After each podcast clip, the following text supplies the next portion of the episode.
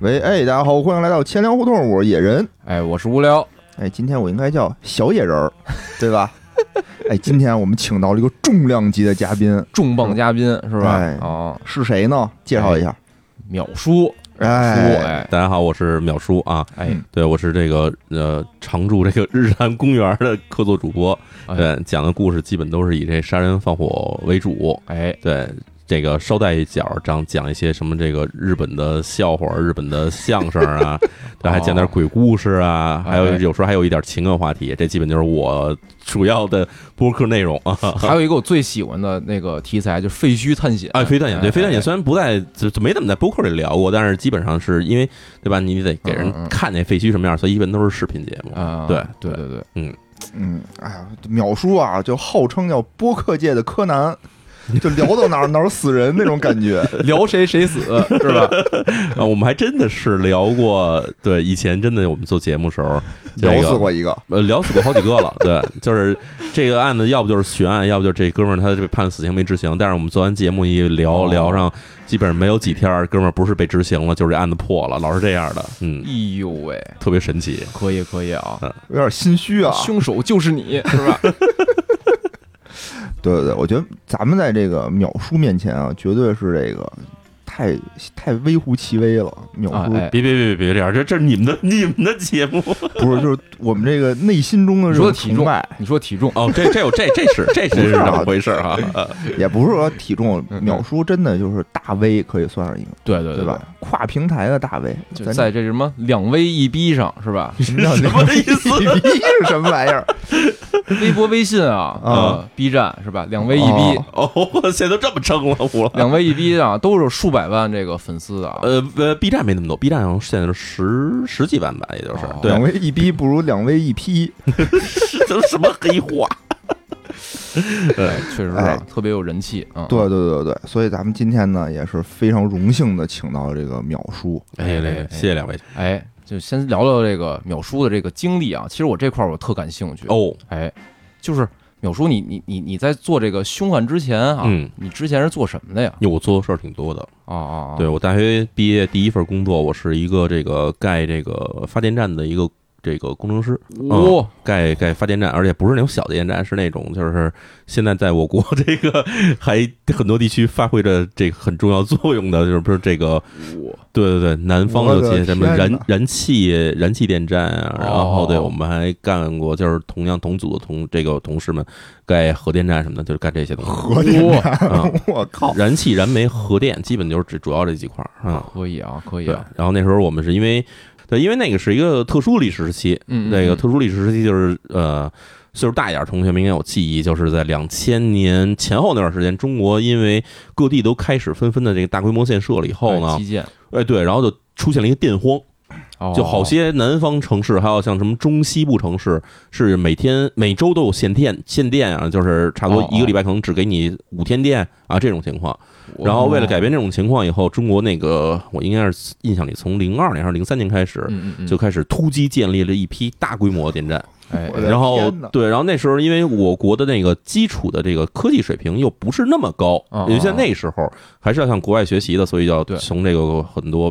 这个世界上发达的这种发电国家，比如啊说像美国、法国、德国、日本啊这种国家去引进技术和引进设备。嗯嗯嗯，然后，所以我等于就是当开始工作的零四年那会儿时候，就基本是就进了这行，就干这个去了哦。对，哇，你学又是学这个，我学的是机械电子、机械电子工程。哦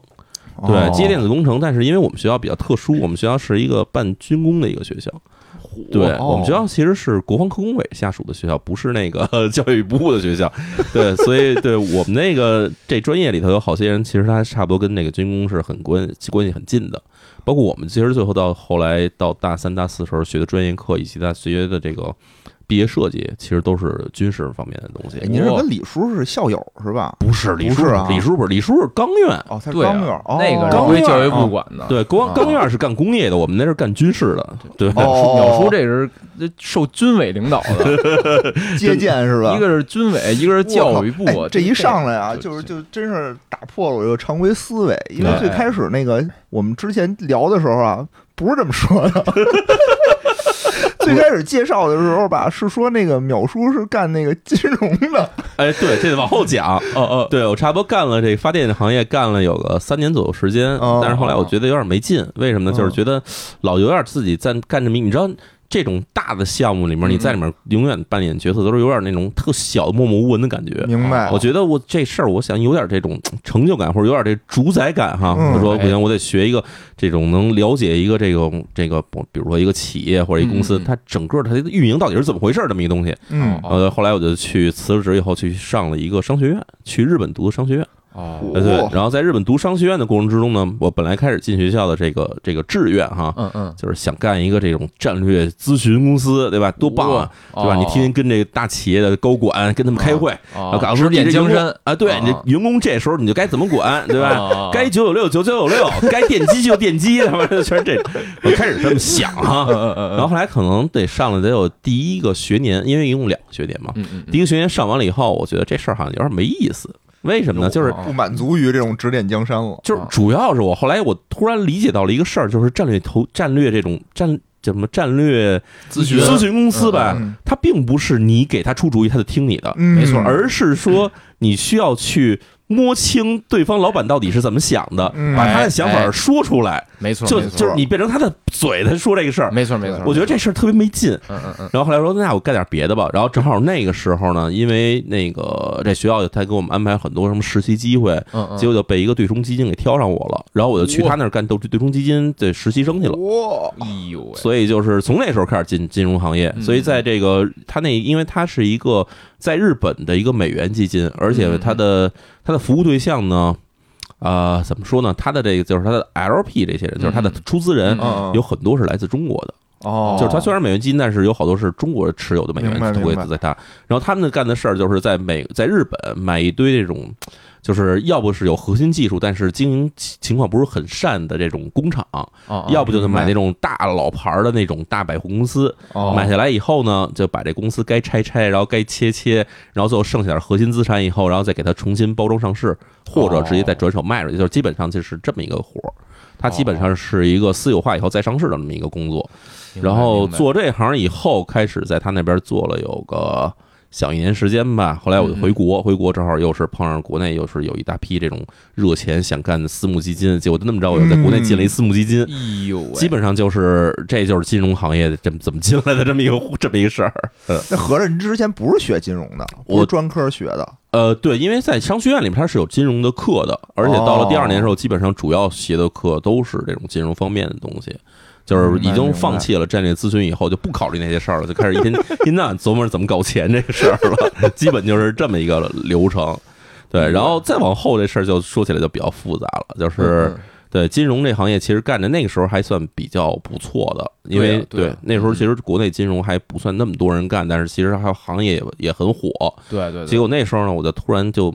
应该是一一年、一二年那会儿，就突然被这个这个是这个怎么说呢？这个创业热潮哈，给给感 染了，激给晕感一染下了。啊对，因为我身边好多朋友，就以前他们要不是媒体的，要不就是在什么这种大网站什么这些人，哦，他们都自己纷纷出来创业了。然后那时候我的想法不是想创业，嗯我是觉得你要投资他们，就是你知道那个时候感觉就是所有的你身边的人都在往这个行业走，但是嗯只有你留在了这种传统行业，而且还离他们很远。对哦因为这种传统的这种私募基金，它其实不投新兴行业的。对对，嗯你除非你是一天使，但是那时候天使还基本没有什么那种大规模天使，基金，那时候还基本都是个人天使的那种级别的。嗯，对，所以后来我想说，这实在就是让我觉得好像已经被时代发展要丢弃了的感觉。于是我我干脆从这金融行业出来了以后，我就开始进入这互联网行业。哦嗯所以后来做过在互联网行业也做过那种，比如说我们那时候啊，其实不光互联网，那时候最开始做过手游，做过手游，哦然后后来做过互联网广告，然后还做过互联网媒体，就这些东 西。我哦我经历这么丰富就是你从业的这经历啊，我嗯太丰富了，太丰富了就就就比较复 杂，对，那比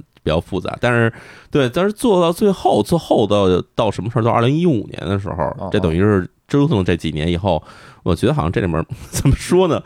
一个是泡沫有点大，还就是这里面人都不太理性哦，尤其还碰上过很多这种让你觉得就是现在还想骂他傻的那种 人，对。然后碰上这些人以后，后来觉得说算了，我还是哦干脆自己做点什么吧。就是说，从那差不多一五年、一六年那时候开始自己做做媒自媒体了，哦那会儿就开始在网上写写东西。其实我之前在知乎这种网站上也是写过一些东西的我，记得，嗯对对那时候好像淼叔写一些金融的类的这，对金融跟历史类的东西，主要还是金融类类的，嗯就是金融发展史和经济发展史这些东西。对对，对对对，然后对，但是后来就是怎么开始写写罪案了哈？哎，对啊，这主要是因为还是有一些契机，这契机还挺复杂，就是有很多因素。哦嗯第一个因素就是那时候突然觉得自己遇到了一瓶颈，不知道写什么好了。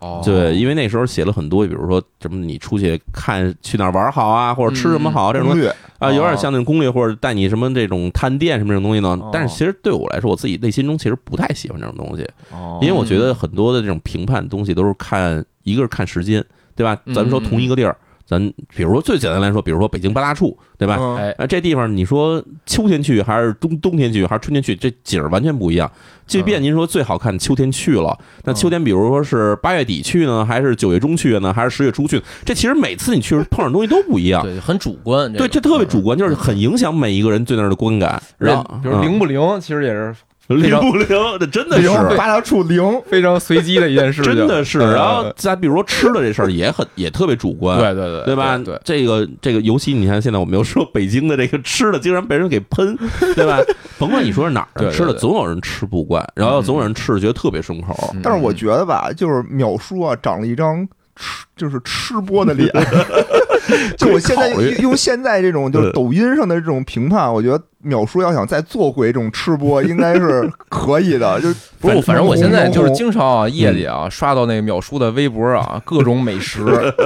嗯我经常瞎拍，主要咱们这就反正就是这么说吧，就是我老觉得这种太主观的嗯这种、嗯那种这种这种信息吧，红嗯 在那个时间我在那个时间段，我是觉得。不是那么放心的，可以推荐给所有人的。哦但不像现在，现在觉得大家出来人就弄个主播啊，这特别地道，对吧？西对，这就那这个种真受不了哦，真的那个好，那个卤煮里拌西瓜瓤儿特别好吃。 我说这都什么？就是呃当然那个时代，就是我那个当那您当年那时代，你还觉得就是我做这东西还是要慎重点，还是要、哦对还对是有点靠谱的东西才哦严行。肃严肃，呃，对，所以后来就觉得这事儿不好玩儿。那我觉得嗯那干什么的好呢？后来就开始想说写点故事，这是哎第一个契机。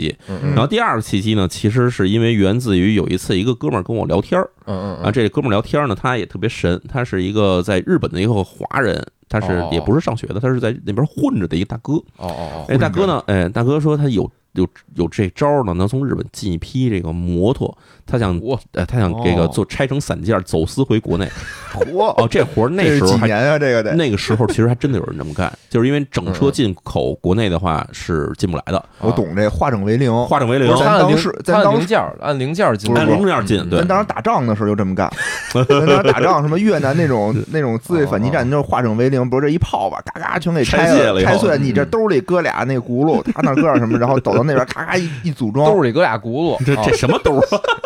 对，但嗯嗯是真的就那个时候有好多人是干这个的，一个是嗯干这个摩托车，还有一个就是干那改装车的配件儿，嗯啊他们对都对是这么着化整为零进国内。所以那哥嗯们儿问我说：“哎，这玩意儿咱弄进国内好不好？”我说：“你弄的什么摩托呀？”啊他说：“就是那种国内特别喜欢那种日本那公路大摩托。”哦哦我说这玩意儿你可要悬，我说这个东 西在日本弄都是犯法的。他说我怎么不知道这事儿犯法？后来我跟他说这东西，他因为他他这个跟警日本警用摩托外观特别像，所以哦哦会被改装成警用摩托。但是只要改装成警用摩托以后就犯法。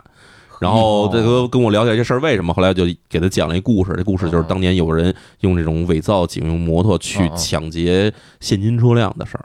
哦，啊，伪装成弄一辆警用摩托，还弄一身这个日本警察衣服，结果去抢这个运装车去了。对，反正就是 对，就反正就这种东西。后后来嗯给他讲完以后，我觉得事儿挺好玩的。然后嗯从嗯那时候开始，我可能过了也没有几天儿，我就开始把这案子给写出来了。等于那是哦哦最开始刚开始写案子。哎，那那会儿你是怎么知道这个案子的呀？哦，这知道案子其实特别怎么说呢？特别简单，因为我嗯差不多可能上高中到上大学那会儿，就一天到晚就没事就老看案子，因为没、哦没有别的乐趣。你知道，这很多人喜欢看书，我小时候也喜欢看书。嗯嗯，但是呢，这个我这看书这人，我这看书的这个口味又有点偏，读者绝对不看是吧？真的没劲，没劲。就是嗯大家其实那会儿，我们那个时候，我估计现在可能也是哈，就好多人爱看那种武侠小说，对啊对对对现在估计可能大家喜欢看什么这种修仙玄幻，啊或者是什么这种对吧爽文之类的。啊对，但其实这都算爽文，我觉得。嗯嗯，但是我看不下去，然后就是因为这种武侠，这真说实在话，这武侠小说，甭管是金庸老先生还是古龙老先嗯生，其实我一本儿都没看完 过， 都看呃看《鹿鼎记》，我可能看也就看了三分之一，就看不下去了。对，反正哦对，就是这东西我看不下去以后呢，我又得找点别的东西看，哎，嗯然后对，就是看什么这个国内我喜欢的那种什么王朔、王小波什么这种作家，哦还有这个就反正一批这种东西看完以后，但毕竟作品有限，嗯嗯，对这个作品有限以后没得看了，然后我就开始就是上网，那时候正好能上网嘛，而且哎哎，哎能看到好多这种案件的这种这种分析，而且是原文的，那时上来就候看日本的这种是吗？对日文的还有英文的，然后正好那会儿又学日文学英文，所以就哦，连带学外语带看东西的一块儿就全全给干完了，哦哇，嗯。我对，嗯那时候还挺逗的，因为那时候上大学，我印象里我买了一个 PDA，那时候那时候有一种东西叫 PDA， PDA，我 手想想持电脑是吧？对，对哦对就对掌上电脑，啊对，那是二零零二年，零二年的时候那国不都是不是那阵儿挺火的那编玩意程儿，用的什么的？零二年那会儿国内啊还没有国产的 PDA 呢，那时候啊是是索尼跟 IBM 这两个牌子一直在出 PDA，我给大家哦大大概解释一下什么叫 PDA 啊，哎可能有人不太清楚，对就是大家经常在电影里看到嗯那种什么黑客，然后一个什么特工，然后走到一门那儿是电子门，嗯开不开，嗯又掏出一个什么掌机似的东西，拿线叭叭一 插，其实就是那个能翻盖儿的那个 Game Boy 那个样子，我不是感觉其实就说简单点，就是咱现在使的智能手机啊，啊，就是翻我记得得翻翻盖哦儿对对有对有根笔什么的，有根笔，对对对那时候那个触屏是不是那个后来咱现在使电容的笔对，是都吧啊嗯不是现在咱使这屏，哦它是要用笔触的，但对对对是我买那个索尼那个 PDA 还特别好使，其实就是那种就是一个带翻盖的智能手机，哦然后它里面的 APP 都有，嗯然后你翻盖以后还带摄像头，就是它里面哦除了电池不像现在咱们的手机电池那么扛使以外，就是它一次续航也就是三个小时到四个小时嗯，嗯因为那时候锂电池技术还不太好，还是哦哦镍氢电池呢。哦然后对就对对那个啊，镍镉电池吧，好像是对，然后就那玩意儿，我然后它它最厉害的是什么呢？它能上网，哦，它可以连哦 WiFi。然后结果我就弄了一个小 WiFi 在宿舍里头，然后就天天晚上躺在被窝里头。别人别人是没有电了以后就没法使电脑了嘛，嗯哦哦但是我能用一 PDA 插上电源以后，就在那儿翻，就是开始翻这些按键，我看着特别哇过瘾，特别爽。而且那个年代啊，是那个不用翻墙的，我记得，哎哦呃那个时候还真的是很多其实网站是不用翻墙的，对对但是那个时代其实很多网站也不存在。啊，对，是零二年嘛，零二年、零三年那会儿嘛，对对对哦对，所以那个时候基本上就是你用这种方式一边儿学外语， 一边儿看了案件，就看了一大厉堆害，攒下来这些东西以后，其实长大了以后，因为有时候你会时不时的，小时候一第一遍看看不懂嘛，明白时，不时你可能要回去重温一遍。嗯，就比如我曾经写过，大家其实现在知道一个特别有名的案子，就是那个就是那个东京他们出了一个不良少年轮奸一个少女，然后把少女给打给囚禁，然后给弄死了以后，然然后灌在那水泥罐里头，准备给它沉到沉尸海底的那么一个案件。然后那案件就是小时候看的时候，看第一遍觉得挺狠的，但是看不太懂，很多词看不懂，然后很多这表达方式看不懂。等你长大了以后，你会一遍一遍看，然后一遍一遍加深印象，然后后来就开始不满足于那一篇了，你就开始对这个同样一个案件的周边的很多调查的哦哦背景，你会想去看。然后还有就比如说同样时期的其他案件，你也想去看，所以就这个阅读的这种积攒吧，差不多可能从哎是是很长时间之前就开始了。我就有种感觉，就是刚才我其实有一个疑惑啊，嗯就是淼叔啊，从这个大学毕业做的所有事儿啊，感觉都跟那个凶案没关系。但是我听就是淼叔的节目啊，我觉得嗯就是他一定是有大量的这种积累的。对，而且老琢磨，对，看来啊，对就是主业啊，打小的主业还是凶案。 对就没说对吧？什么呃 没错，还真是。而且我小时候特别神，我小时候不爱看柯南，我哦到现在为止可能柯南也只看过前五十集而已。觉得太 low 是吧？不是他的怎么说呢？就是他其实算是这种犯罪类型的两个大的方向，嗯就是说两个推理，等于说推理两大方向。嗯柯南其实特别像是什么样？像是那柯南道尔或者是福尔摩斯，就是那些他的一些作品的，就是他是那种密室杀人或者是哦构建一个特别巧妙的一个谜，然后用障眼法让你觉得你看不见这个这哦哦嗯个哦线索，但是最后给你解出来，你说哦，原来是这么回事，是这么一个这样的一个线索，然后或者这么一个推理方式。嗯然后我喜欢另外一类推理方式，其实是更像那种这种社会社会问题型的推理，哦，或者明白说是社明会白派推理，对就。感觉是不是就一个是那种意识流那种，一个讲究就是就是更对，一个写实一一个更点。贴近现实，嗯然后一个是其实是更像是一个像怎么说作家自己脑中构建的一个迷宫。哦前一种这种什么密室这种，弄一个小的这种线索，然后从而一下咔推出来的是一个嗯嗯特别精密的机关或者特别精密的一个时间差的，这种其实叫本格推理。但是对本本格推格对啊本格推理其实怎么说呢？它它很火，或者说它是其实很让人能带着走进去的。嗯但是好看万一对万一这作者很拉胯，嗯，那这事儿就不好看了。就是是从开始你就觉得这是怎么回事，到后没劲了。是啊嗯嗯但是社会学推理的有趣点就是，你可能从一开始你就知道是他干的了，嗯，所有人都知道他是他干的，但是哦你怎么去破解这个东西？他到底怎么做的这个案，以及怎么去收集到嗯这些证据，然后来证明他是做了这个事儿，以及最后你要知道他他为什么要做这个事儿，这些其实是社会学推理的上哦其实明白集中更多明白的东西，所以这两个的切入点其实不太一样，也嗯明白明白，嗯看来啊，就是淼叔啊，打小就是一个喜欢证据的人，嗯，喜欢喜欢刨求 证，非喜欢常刨根问底儿，哎，对对对对对。嗯哎，我而觉且得可能就是这种性格啊，才能让这个淼叔的啊这个就是这种凶案的研究啊，就是 嗯让人觉得特上瘾。就是对，一件件事儿啊，就是资料特别详实。我感觉就是，哎，我我有时候听那个淼叔的这个节目啊，就是得反复听，就听一遍真 忘。信息量太大了是啊吧？对，有时候得拿笔记着点儿， 这谁干了什么，谁谁谁干了什么什么的。而且啊嗯哎每期之后，其实它都会有一个分析，就是关于这个人的一个一个思想的一个分析。嗯对对对，因为其实我们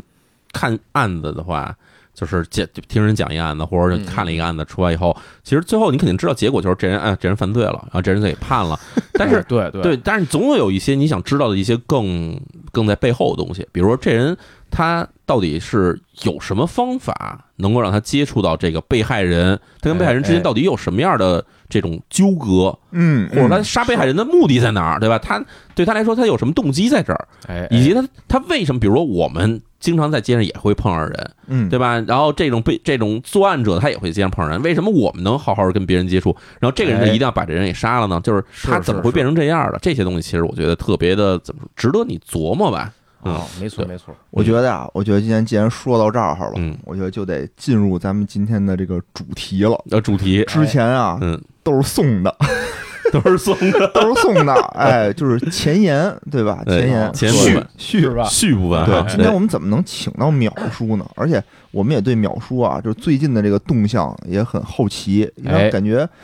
就是之前突击出了一批这个音频的这个案件之后啊，嗯好像突然间偃旗息鼓了。哦销声匿迹。嗯对，嗯嗯然后我们就问淼叔，我说最近忙什么大活呢？哦哎然后淼叔就是给我们掏出了一本书，嗯哎，哎，然后说说，哎，最近啊，我把这案子梳理了梳理，整理成了文字。哎嗯呦喂，当时我们就说，哇，这太棒了，这个。真是真是。然后，然嗯后呢，这个出版社的朋友啊也过来，就说说，哎，你们既然喜欢的话，你们拿回去看看吧。哦哎就赶紧给我们寄了啊两本，寄的还都是那种超前点映版，就 对。就连没错皮没错儿连皮儿都没有，就是打印的那种 打印的 Word，就是白纸上面 哦，还给你们这版是吗？那就是他们还没来得及下印场的时候就给你们对了。对对对嗯对。我的然后我同事看说你这是一摞，这是什么玩意儿？我这会议材 料，会议材料，是哎，嗯然后今天呢，我觉得主要把淼叔摁这儿，就也还得好好聊聊他这书，对吧？哦嗯啊不是秒叔把咱摁这 儿吗？等于无所就谓，是无所谓嗯啊。通过这个啊，这个吹捧是吧？嗯嗯然后嗯，我们终于把这个秒叔请到了这里啊，嗯对对对。太爽了，太爽了！ 对，咱们从哪儿开始聊？嗯嗯，这样吧，咱们先介绍一下这个书吧，哎哎好吧？嗯好，哦，这书叫什么名字呢？ 哎，这书叫《李淼罪案故事》哈。哦这《李淼罪案故事》，它是听起来好像是我作案，对，我就听着就但实际上是我写的。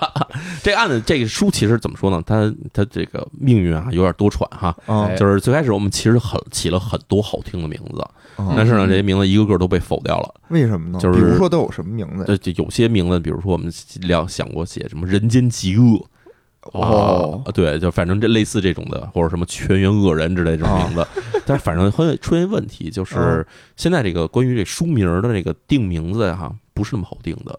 有啊些不能问随便叫是吧呃？你叫啊你觉得好像哎呦这个对吧？比如说咱们就是人间极恶名，好像听着挺厉害，全是人对间啊这些极恶的恶人嗯的故事，但是人家会觉得。对吧？你这怎么能说人间极恶呢？对吧？人间本来是对吧有幸福有阳光的， 就反正有各种各样的原因会让不你符合社会主义核心价值观。我以为对吧怕说《人间极恶》是一个什么外卖平台出的书，啊，反正就就是饿了 吗？生饿逼了了是吗？饿极了，这是太差了。对，反正有各种原因，就是让你这个名字就不得一次不就不得已一次一次去调整。啊哦啊反正最后调整的结果就是最安全的一个名字，就是这哦个至少这名字肯定可以出来。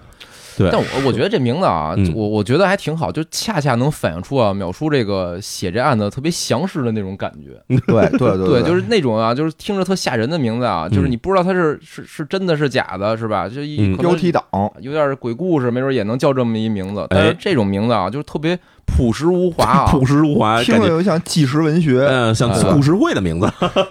对也不是也不听是，着像那个《法制进行时》出的一本书，对，反正然后这个书其实本来是想出一个系列的啊，确实也是要出一系列哈。哎，对对对，所以它这是一个第一第一第卷一卷啊，第一卷嗯嗯嗯第一卷名字叫《如坠深渊》，嗯对，哎对，然后里面收录的故事，我印象里应该大概有十几个故事，十几个嗯故事，十几个故事里面有一些故事呢是我们这个公众号里面以前推过的故推过事的，，对。嗯嗯然后呢，还有还有，我印象里至少有一个吧，一个以上的故事嗯嗯，是我新写的，而且从来没有在任何地方发过的这种故事。哎呦，哎对好，当时反正出版社的人这个把这个原稿拿走以后呢，哎，然后我当时还自信满满，我觉得对吧？这个对吧？你你直接印就好了嘛。哎嗯，然后那出版社的这个编辑同志哈，这个编辑非常负责任，嗯嗯，编辑说你这个东西没法直接出版。啊我为什这为什么么说里面呢你这个里面语句的这个问题太多，我得给你好好改一改。 你然说后我这片儿片儿十万加，我这不用改，对我当时对特啊别对啊我我特别不服气嘛，我说你改吧啊改吧，就就所以这哥们儿其实真的改的很认真，他们得有哦过了得有小半年吧，然后他找我来找我来说哎你看看这个我们改完的结果，然后我拿过改来了。半年啊这么长时嗯，间，因为他那个篇幅很多嘛，然然后后一看是变成日语的了，一会儿把那个稿拿修改完了以后拿过来我看，我一看说这不就是我写的那原文吗？嗯然后嗯跟我说不是，这还一版，你看你的原文什么样？然后我这么一对比，然后发现里面真的语句里面的很多地方都都给我调整过了。但是调整完了以后呢，我竟然发现，我发现还是我说话的或者我写字的那风格， 就是他是真的很下心，就是他把那个风格保留下来的同时，把这个语句改得更科学了。哎，哦，哎，然后那编辑那个这个这个朋友哈，一脸得意跟我说：“你看，我们编辑的工作就是这么厉害。”然后我想，我天哪！哎，你我没这特对，比自己的那个之前的公众号再看看，发现就是你给你拿的还是你的公众号那东 西，他自己编了一个说，你看这是原来你那个， 特我就特好奇，嗯就是能举个例子吗？比如说，就是语句上是怎么个这种哦，这个其实因为什么呢？因为我写公众号，这个嗯经常是非常口语化的，哦而且我经常会就把自己的这个。就跟咱们聊天一样，嗯嗯就是把聊天里面有一些语气词给去掉，然后就直接变成了这个这个公众号里文文字字出来。哦哦所以很多朋友在看那公众号会觉得说，这人说话就是这人写的东西看起来特别平和，然后嗯平特别平时，就一看就能看下来，没有任何感觉你啊，你我要拧个词儿出来，对吧？嗯我要嗯哎我要我要矫揉造作一下哈，没有这种东西。所以我写东西就特别口语化。嗯然后这明个白这个例子其实我是真的举不出来，因为这时候原先那稿子对比的东西已经消失了哦，但是哦哦我能有印象，就是他能把里面一些我说起来，就是感觉我们有时候说话的时候是你说前半句，但是后来想后半句，你前面还忘了说了是要有一个倒装的，经常会有这样，哦哎对对吧？对是对对吧？说对吧？说你去哪儿啊你？就这种东西啊、哦反正因为当然不是这句话，但是我有时候写我大的我这大种。概明白，嗯对，大概就写这明种原因的时候，我会有时候写着写着写出一倒装来，或者写着写着会写出来一个这种，就是前面介绍一东西平行的，比如说我们应该平行再介绍另外一东西，但是嗯平行介绍另外一东西的时候，可能这玩意儿这个在格式在这个构架上已经差特别远了，就是直接不构成它那个比较了，所以他会把这些东西给调整好了，然后明白所以我看着就感觉哦，这回确实清晰多了，嗯白。我感觉就是可能啊，平时追着淼叔看那个公众号啊，这些人啊，可能就是已经适合适应了这个淼叔之前的那种就是语气啊，这种文风是吧？嗯嗯嗯就能一直追。嗯，但是呢，就是经过这编辑一加工之后啊，就是嗯这个文字啊，可能除了秒叔的粉丝之外啊，一些这个新的这个粉丝或新的读者啊，看起来会更流畅一些啊。对，易读性会更好了，啊，对对对，然后停是另外一个，就是我这人其实因为我不是学文科出身的，然后所以这个错别字儿特别多。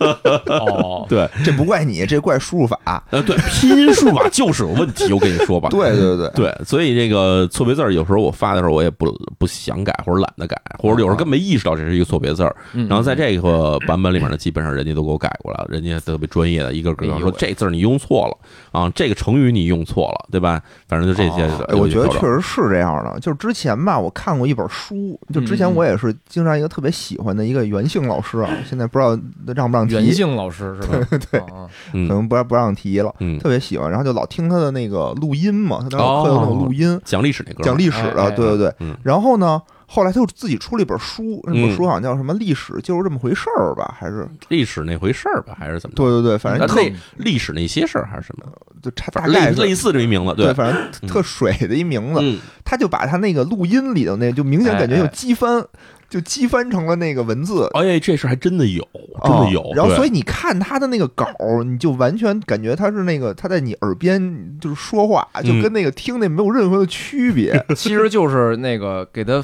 那比如编辑那栏儿可能写叫什么科大讯飞是吧？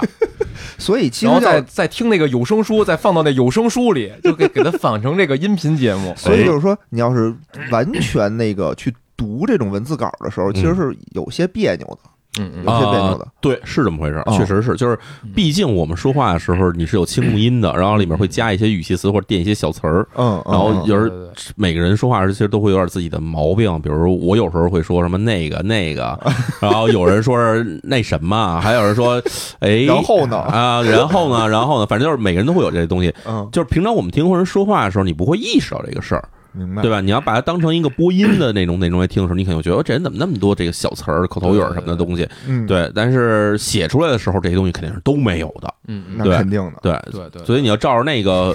文字在这儿念的话，那肯定就是字正腔圆，像播音稿一样的感觉。对哎对，相对来说可能会更书面一点儿。我以前看过一电影儿，叫什么《心灵捕手》吧，还是叫《天才捕手》？《天才捕手》哦，呃，它里面就是写的是一个特别厉害的一个编辑，嗯他是那个小说这个哥们儿写的是那个是裘德洛演的，他是一个特别牛逼的一个这个写小说的人。嗯，但是这哥们嗯儿嗯呢嗯，他有一问题，他写到哪儿的时候有一个点触动他了以后，他会把这点无限大的给他扩展开。哦比如说咱们这儿在这聊天呢，我跟野人呃看野人在这抠手，突然想起了多年前的一个事儿，然灰后指甲，想起来灰指甲这呃，个，然后就接着这个，然后他能写出差不多能写出四五百篇儿来的东西，就是写着没 故哦事，然后再回到原先故事里边，有时候回不去了回。不去了。哦哎，然后所以这个人他就是反正写小说文笔特别好，但是呢哦故事的构成极其糟糕。然后他就有一个特别厉害的一个编辑，这编辑就跟哦他说：“你现在不能再写这个了，赶快给我写另外一个东西。”然后这哦东西到这儿为止，你这八百八十页全是垃圾，然后你要重新给我写这个东西，反正就是这么一个这么一个片子。当时我看完以哦后，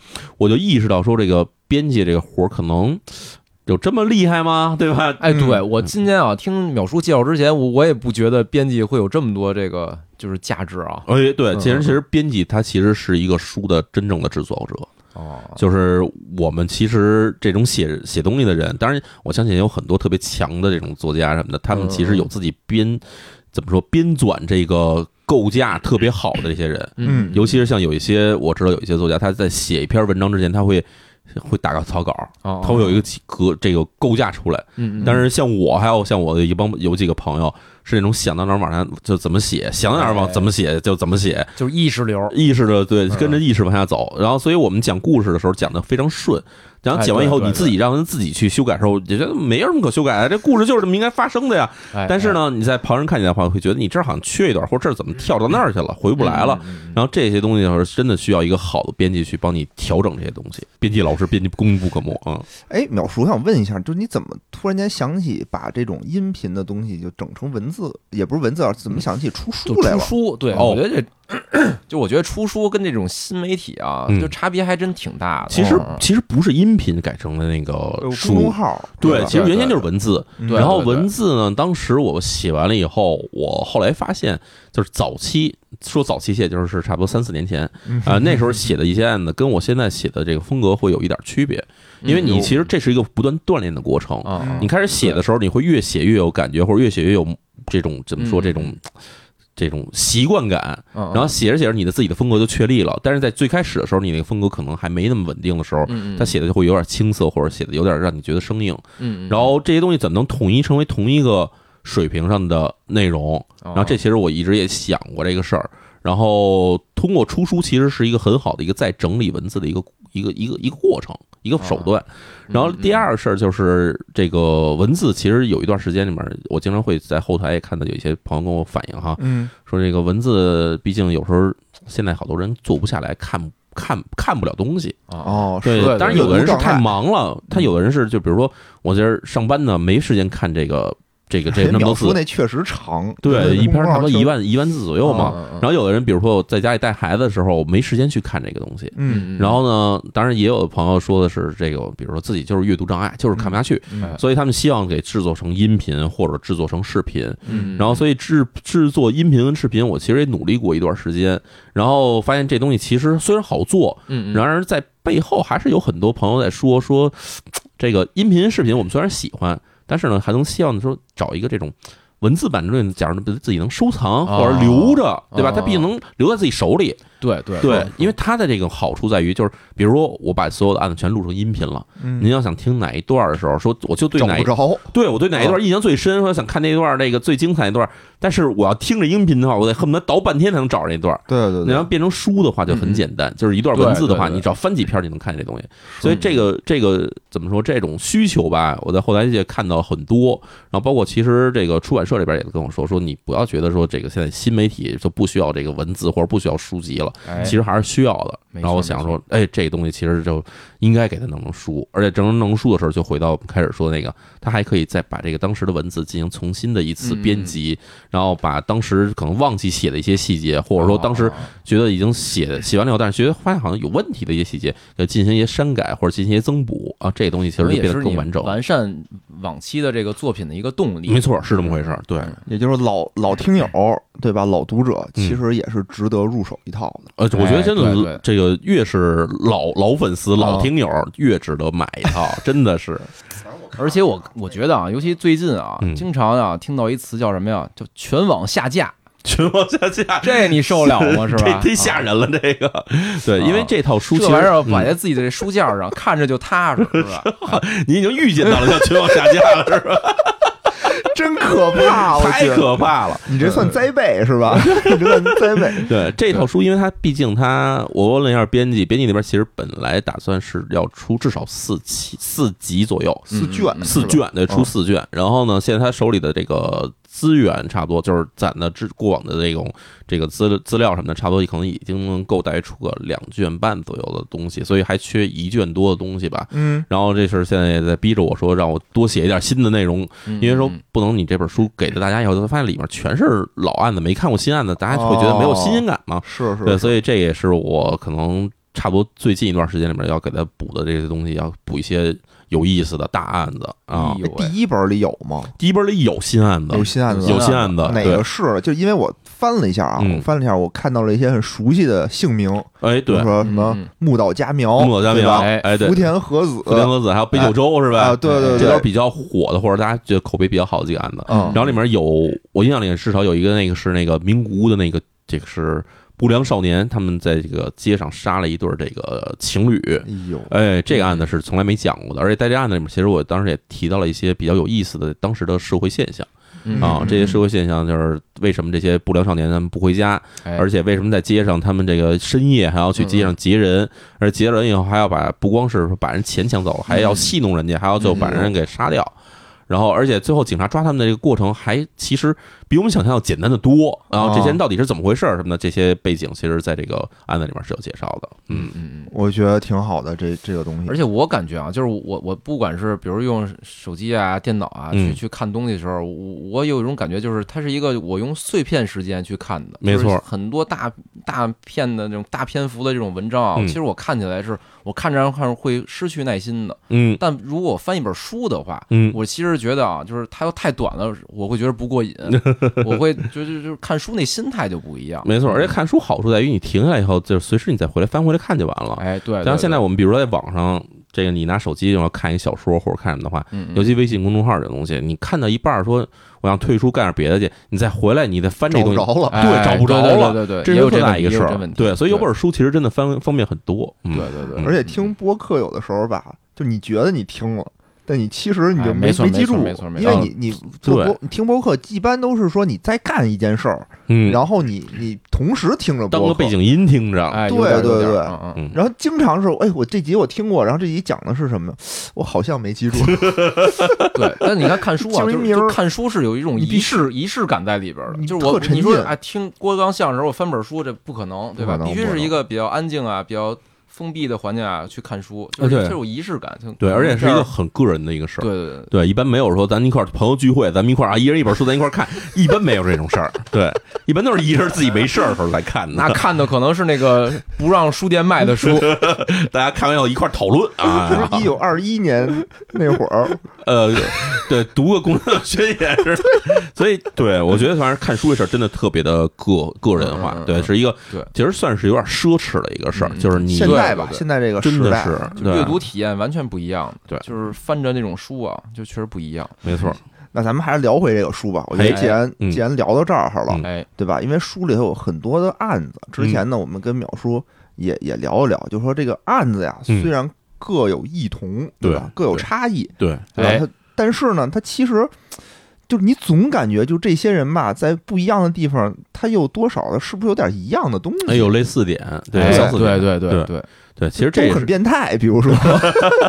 对，其实是我写案子的一个主要的一个初衷，或者说主要的一个动机，啊就，是我想找他们之间的共同嗯点，共同或者点找他们的原因在哪儿，对，啊然后，当然，其实这也不光是从案子里面能看出来，你其实要结合很多，比如现在人类对这种心理学，还有这种比如脑科学的研究，嗯，嗯你会发现，包括什么基因学这种东西，你会发现有他们确实可能存在一些共同点。嗯对跟我对们对，说说嘛，对，咱们先说最简单一点吧，哎嗯就是最容易造成一个人他在成长以后产生出这种人格障碍的。嗯嗯，对，因为我们知道，其实很多人犯罪的原因是他可能存在着各种各样的人格障碍。哎，呃，人格障碍这词儿给大家简单解释一下，咱不说那么那么学术上名称啊，嗯嗯，就是有时候你会觉得这人怎么变变悠悠的，或者觉得这人怎么好像怪里怪气的。啊就跟大部分人的这个言谈举止不太一样。哎，对，其实哦往往他有可能就是一种人格障碍，那里面包括哦其实很多，比如说边缘性人格障碍啊，什么双向情感障碍啊，嗯然后还有什么这种什么自我中心性人格障碍等等之类的。哦那表现出来就是有的人可能，比如说这个跟踪狂，特别容易形成跟踪狂。哦哎，哦喜欢上你，对吧？就嗯是喜欢上也小女孩喜欢上野人了，哎呦野人给她拒哎绝呦，哎，野他野拒人给绝，野人给他必须拒绝了以，后呢，这小女孩的天天的，比如说这个不是给野人打电话呢，嗯嗯哎，就是给他这个从远处默默注视他，然后哎呦尾随着他回家， 然后翻他们家门口垃圾桶， 然后哎呦我对，然后对，听着我都起鸡皮疙瘩。嗯，还有什么更严重的，比如说野人突然要找一新女朋友以后呢，他会威胁野人和威胁野人的新女朋友等等这些东西哦哎呦，对什么时候还钱？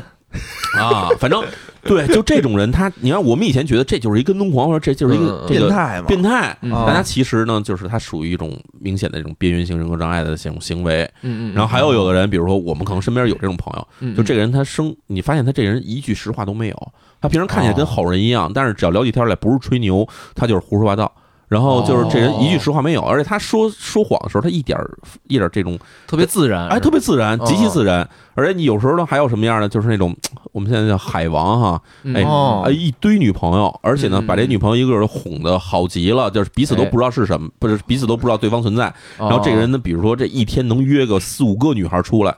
哎，羡慕，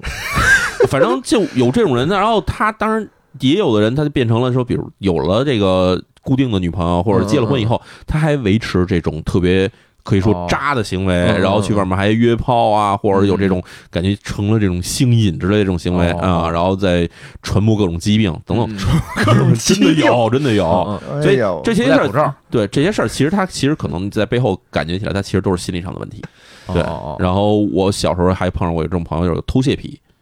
哦哦嗯，就是他，这我在那个什么新闻里好像看过呃，的，就是他，嗯嗯嗯比如家里不不是控制不了自己，对嗯他家里可能不是说不给他钱，家里家境也不至于那么次，嗯然后嗯他刺激，但是他只要出去以后进商店以后，他肯定要偷东西，而且肯定要偷，不是大的就是小偷小的，然后他哦偷过通过偷这种东西，然后来满足自己的这种心理上的需求，嗯，嗯嗯嗯，我靠，这个就是这种遇见了怎么办呢？我我哎我觉得对因所为以我身边现在就有这么一个人啊，哦，他是什么呢？就是我可能没你说的那么那么过分可怕啊对，但是我也觉得挺可怕的。嗯就是我我一邻居，哟，我一邻居，就他们我搬过，我刚搬到这个地儿的时候呢，嗯，就他们就吵架，就哦小两口又吵架，哎哦，然后吵得特别厉害，哇就哦，特别大晚上啊，可能嗯两点多就开始吵，吵得两点多特别还。吵，哇，对，那时候两点多你怎么还不睡？哦不是，我就给我弄醒了，就哦因为我们家那那么大儿，声儿因为它挨着特别近，然后我们那个门呢隔音效果又特别差，嗯没那么，好，啊特别特别差。嗯我觉得那不是门，那是一放大器，那是一啊那是一喇叭，嗯，就是我就受不了。后来我就买耳塞，就就就天天我就得戴耳塞才能那什么。嗯啊啊！然后我就后来就是发现那个女孩儿吧，就好像被那男的轰出去了，要哦赶出家门，赶出家嗯门。然后那个女的呢，就天天在门口坐着，嗯，就天天就门口不走，坐着，对，就在门哦啊口。坐着。哎呦，不是在电梯的门口，就是在嗯我们家的门口。坐你门口啊， 就我们家那个门啊，它是一个就是挨着，哦，就离得特别特别九十近度啊对，，九十度就那样的。嗯，然后他可能跟那儿坐着就坐一天，为什么呢？因为嗯能明显感觉到他点了外卖哦嗯或者点了水，然后他他吃完了以后呢，他也不扔，就搁我们家门口。哦哦然后关键这个我是从三月份吧，嗯差不多到五月份，嗯，几乎每周都要这么弄。然后过两天呢，俩人又好了，哇就又手挽手的，就明显能感觉到门口又有说有笑了，开始。哇，然后这么持续了两三个月之后，嗯后来我又以为他们俩就分了，因为就没动静了。嗯就从五月份嘛，现在都九月份了吧？嗯嗯我靠！我那天一推门，发现他又跟那儿坐着了， 又回来了。又回来了。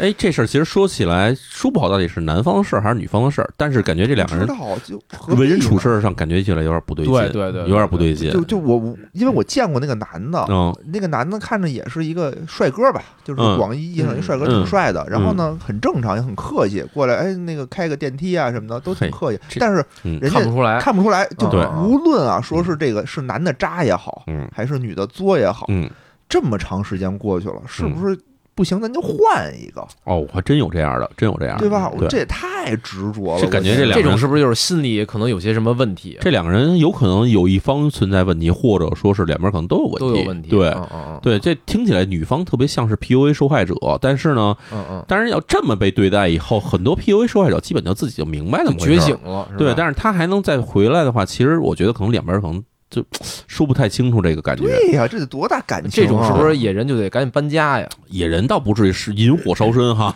对，哪我天特害怕，关键是对哦谁知道就嗯就躺着那儿，一人，因为他有的时候坐累，他躺着，哇，这太可怕了！一开门门口躺一人，你也不知道他是活着还是死的，嗯嗯， 对这这事儿就特别瘆得慌。是是你跟他是。打招呼还是不打招呼呢？因为你开门，他就在你脚底下嗯，。你大开门，哎呦，凉不凉？给你垫个垫子，就不是一开门，哎，吃了吗？啊是吧，反正就是这种事儿。因为我有一朋友，他有会这种这种这种恋情关系上出出现这种情况，啊，就是有的时候是男方，有的时候是女方，有一方哦他就是一个、怎么说呢，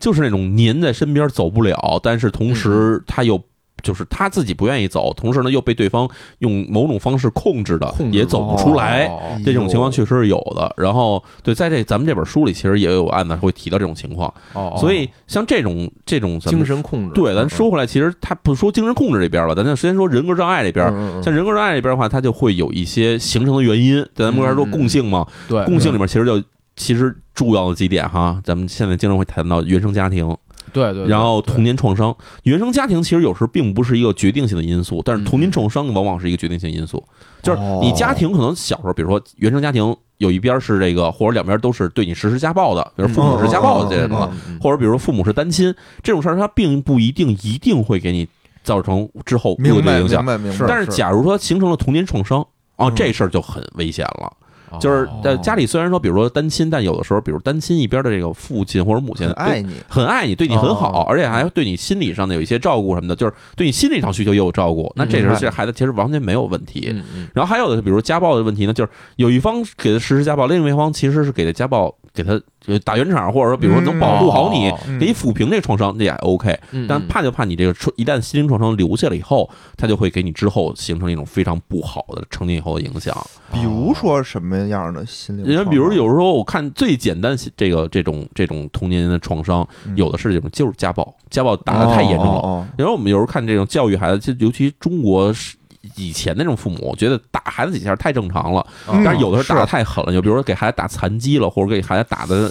哎呦喂对打骨折之类这种事儿是有的。然后还有比如说是精神虐待，就是从小到大，这个家里的父亲和母亲，就是对你就完全没有任何的这种称赞嗯嗯，嗯不是不认可你的任何事情，从小到大明白哦就基本就是一直在骂你啊。这种情况其实对对对，虽然你没有外伤，但是你心灵上其实造成了非常严重的内伤。是是嗯，然后还有就比如说更严重一点，比如小时候遭受了性侵哎呦，哦啊，小时候被被这理解个理解，家里的亲戚或者甚至被自己哦哦的哦直接的父母进行性侵的这种情况也是存在的。禽兽，嗯嗯啊所以这这种事儿其实很难去抚平，或者很难让你去忘却这些事情。嗯嗯嗯，因为我记得我小时候那会儿就是就就被打就是不不是说我 啊，不是我，因为我是跟我奶奶长大的，嗯就是就是隔辈儿人，他虽然对你严厉，但但他他一般不会动手。对动手也说拿报纸叭叭抽，就象征性抽你两下什么对的。对对，嗯而且我但我我感觉啊，就是其实打孩子啊，其实有一种是就是孩子犯错了挨打是吧？还有一嗯种就是这种特别严厉的家暴啊，是我感觉是父母啊是嗯在发泄他们自己内心的这种愤怒，就这个我觉得是拿它当非常发，泄的东西，对对，这这个是我觉得最最严重的啊，这很危险。我所以对，我记得以前我小学的时候，一同学嗯他爸是狱警， 嗯，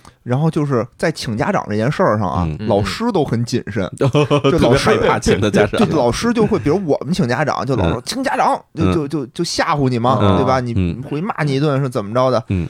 他们那不是，他是第一天请家长吧，第二天就脸嗯啊，真的就是肿的跟馒头一样，肯定回家挨打了，就哎就感觉对对对能从他那个脸就能感觉到他爸的力量，就是真的不是那他巨巨你这哥们儿使劲现在这个性格受那我影不知响了，道，早就没联系没联系了是吧小学那会对儿，，要是小时候我们经常会碰上有一类小这个孩子是最最我那会儿我觉得特别不幸的孩子，嗯嗯嗯就是父母离婚了以后呢，这孩子两边都不想要他，哦，对，这种其实特别别惨。对对，就是他其实他可能没有人打他，嗯但是他从小也从小就没有这种安全感，嗯在情感上没有任何嗯安全感，嗯就没有一边喜欢他，没有一边想要接纳他，他从小就得不到爱，这事儿其实也也挺可怕的。是这是一种可能，我们现在觉得说你谈家暴绝对得动手，但这不是，这是一种完全精神上的嗯家暴。明白明白，对明，白像这种家暴形成的这种结果，就是会造成孩子会有一个可能是一生都难以磨灭的一种这种心理上的阴影。是是，然后明白另外一种就是这种诱因吧，就是他可能在这种怎么说呢，在青春期时期的时候，他会形成一些不太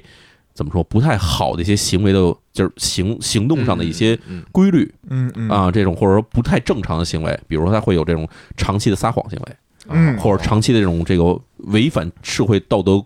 这种规范的行为，比如说风俗良局，呃偷东西，嗯或者说长期打架。哦或者说，比如说很小时候就开始酗酒，然后去比如说偷东西，然后去骗人等等，所有这些东西，假如他长期得不到纠正，并且他自己也不觉得这事儿是一个错误的事儿，哦哦他哦，变成了一种自己的一种生活习惯的话，那其实长大了以后，他有大概率的行为，大概率的这种情况就会变成一种这种可能人格上出现问题了有。对有问，题因为就是简用句简单的话来说，就是从小他就学会了这么去生存。那长大了以嗯后，他觉得这是一个正常的一个生存的模式。那当然，在我们正常人看起来，其实这事儿不可能，对吧？你怎么嗯能通过骗人、通过诈骗、通过暴力夺取别人的东西，然后这样你就是一个正常生活方式了？但是嗯对于他们这么长大的孩子来说，他可能就觉得这是这是正常的。是他没有是这一个正常的善恶观念，也不会对别人产生我们现在经常说的一个词儿，就是嗯同理心。嗯他不觉得说我把别人的东西，就是这人手里刚发工资，我把他全抢走了，那这人怎么办呢？我们就是我们正常人会想说，哎呀，这人他以后对呀他这这月怎么过呀？他对回家对对家里怎么办呢？但是但是他不会想，他觉得这事儿跟我没关系，他倒霉，他活该。哦，嗯所以他会没有同理同理心，然后也不会有负罪感，然后同时他自己也没有责任感，嗯，然后这些东西形成了以后，这个人就会就会有大规就是怎么说大概率大的概率哎呀他会会有这个违法犯罪行为，它就是吧偏离于社会正常轨道了嗯。对，所以这种基本上是我们在很多案件里会看到的一个特别典型的一种事儿。哎呦嗯我印象特深，就是我之前看那个一个美剧啊，嗯就叫这个《心灵猎手》，嗯就专门是这个 FBI 专门成立了一个组织，对就是去分析这种连环杀手的心理，没错嗯然后他们他们是的目的啊，是说分析他们有什么相同点，从而避免。这个未来啊，在更多的这个连环杀手，或者就是在未来有这种凶案的时候啊，他们用这种心理的这种就是心理的描写，嗯去去帮助破案，找着凶手。嗯然后里边有一个人，就是他打小说就是一就第一个连环杀手吧，就是特特有名儿的一个。然后就是打小就被他骂，就打小就骂他，就是一直侮辱他，用语言就是啊没有家暴，就是语言侮辱这孩对子。，你说的是那个 Ed Kemper 那个，啊、对，是把他妈妈杀了的那个。对。然后最后就是他小时候啊，就老被骂之后，他就养成一什么习惯？他就杀小动物。嗯，哎呦后来他杀第一个人啊，就是他妈妈，然后啊，把把他舌头给给切掉了。最后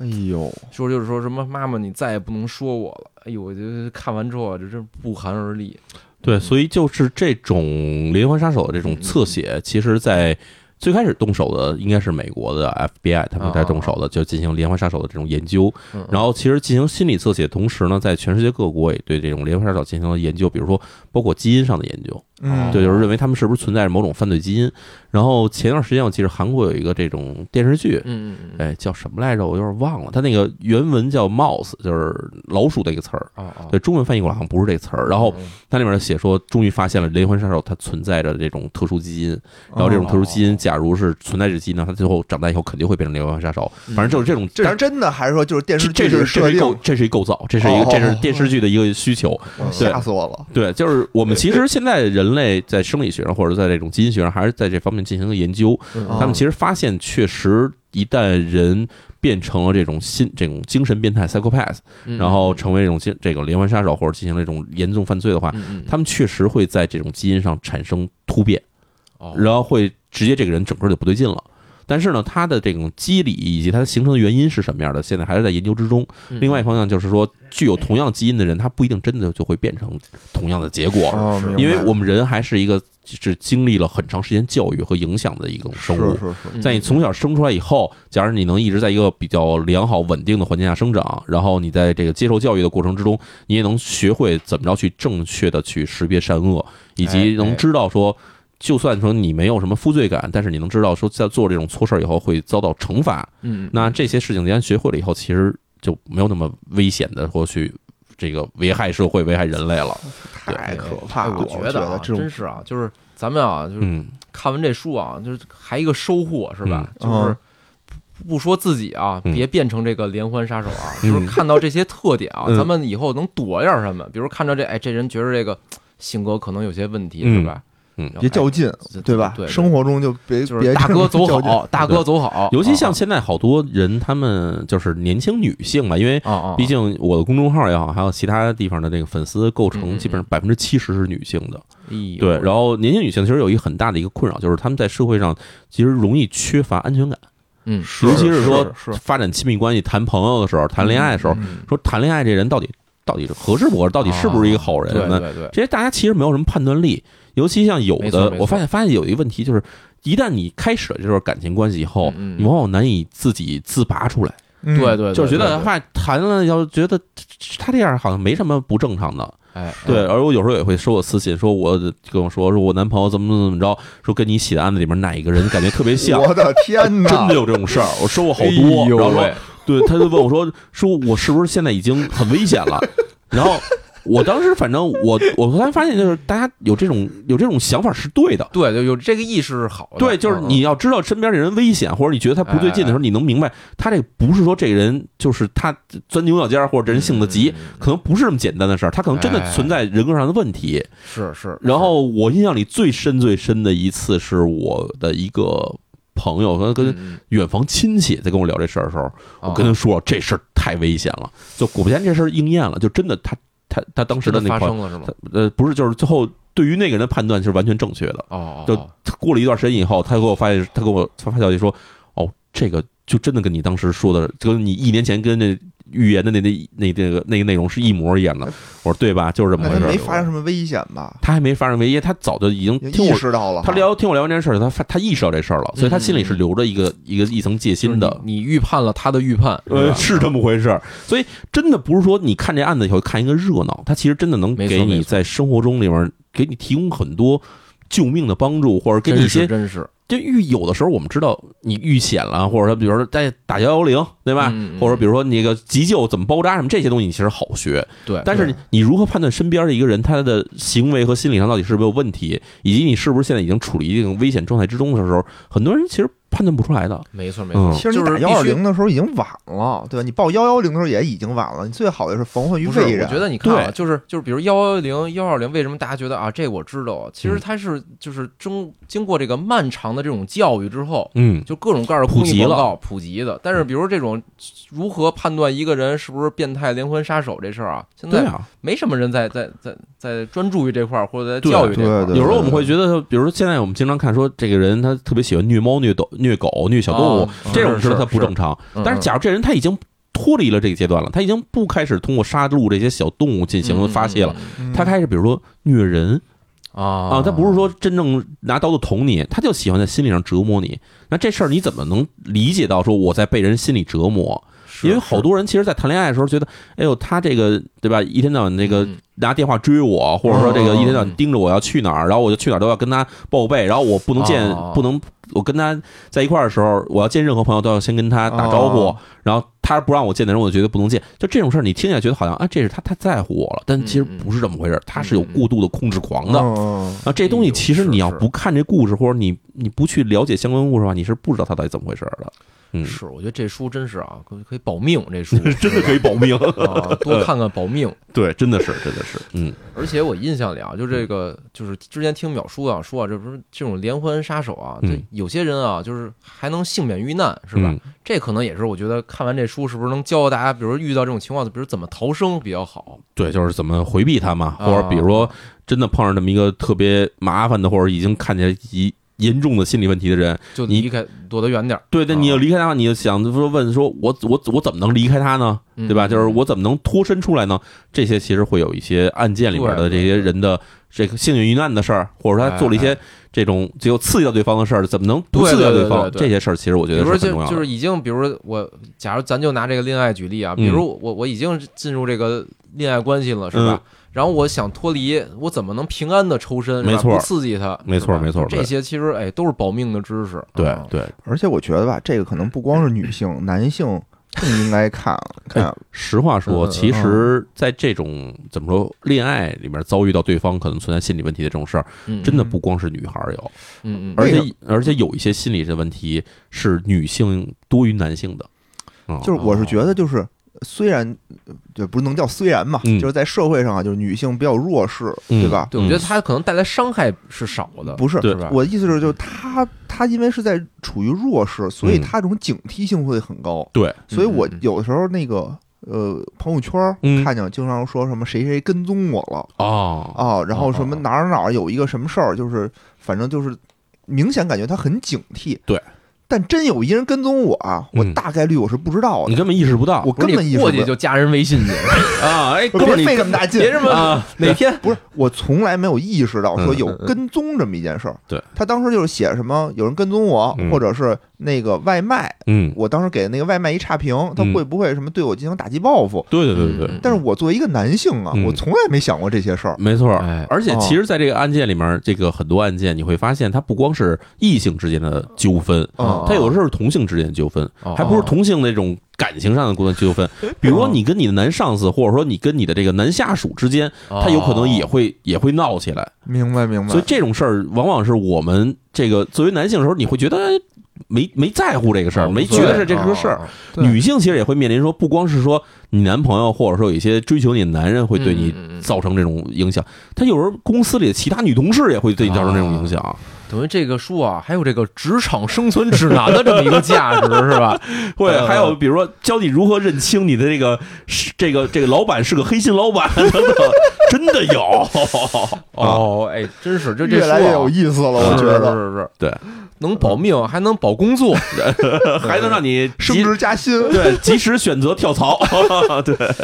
哎呀，真太是好我觉得太好看这个秒叔的书就很刺激，真的是嗯很刺激。他这里头刺激还保命，还有没有还有有有用？哎，对，还值哈，值回票价，感觉吃呢。外卖，这太 值太值这了。书什么时候上架呀？呃，这书其实是在九月八号算是全网正式上架，全网上哦架。上架终于上架了啊！ 对。全网上架，对，九行月八号当天的时候是在那个磨铁的，它有一个这个这个抖音的直播间，叫做铁铁啊，在那儿到时候我们铁会铁是哎吧？对哦，到线时候上嗯嗯，签售，对，就是哦你一边买我一边签字儿那种的，对，签售哦哎呦喂，然后线上签售，线上签售哦，对，你然说后买，然后秒叔就给你在那个对，然后这签这同学啊，那买了给你签上字儿了，就这样的，对。嗯嗯，然后哎那个应该从各种的这种卖图书平台，比如当当啊、什么京东啊这种地方的话，哦你也有能对，你只要搜这个《李淼罪案故事》的话，是能搜到这个这好嘞这本书的。好的，嗯我们应该是行能行在行这个九月八号之前上架。哎今天是三号差不多。哎然后这个直播间啊，到时候可以看我们的这个节目的这个介绍啊，大嗯家去去去去